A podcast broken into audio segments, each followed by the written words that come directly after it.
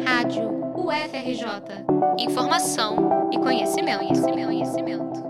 O Ministério da Educação oferece mais de 2 mil novas vagas para o programa Bolsa Permanência, destinado a estudantes de graduação indígenas e quilombolas matriculados em cursos presenciais de graduação de instituições federais do ensino superior.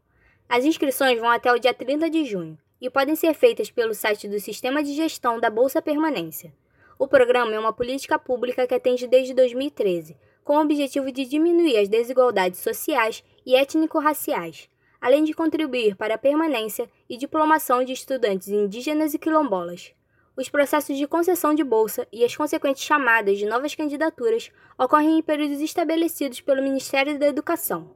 As bolsas, no valor de R$ 1.400 mensais, são pagas pelo Fundo Nacional de Desenvolvimento da Educação, o FNDE. Os repasses são feitos após os estudantes terem as candidaturas deferidas e as bolsas homologadas pelas instituições.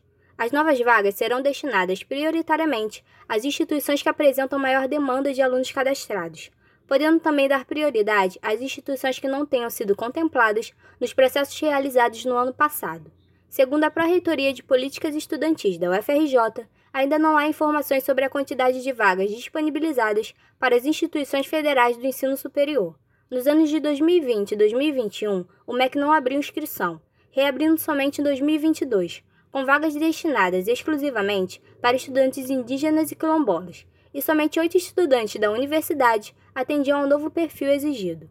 Atualmente, a UFRJ tem sete estudantes cadastrados, sendo que uma estudante foi excluída em 2023 por critério acadêmico estabelecido pelo programa.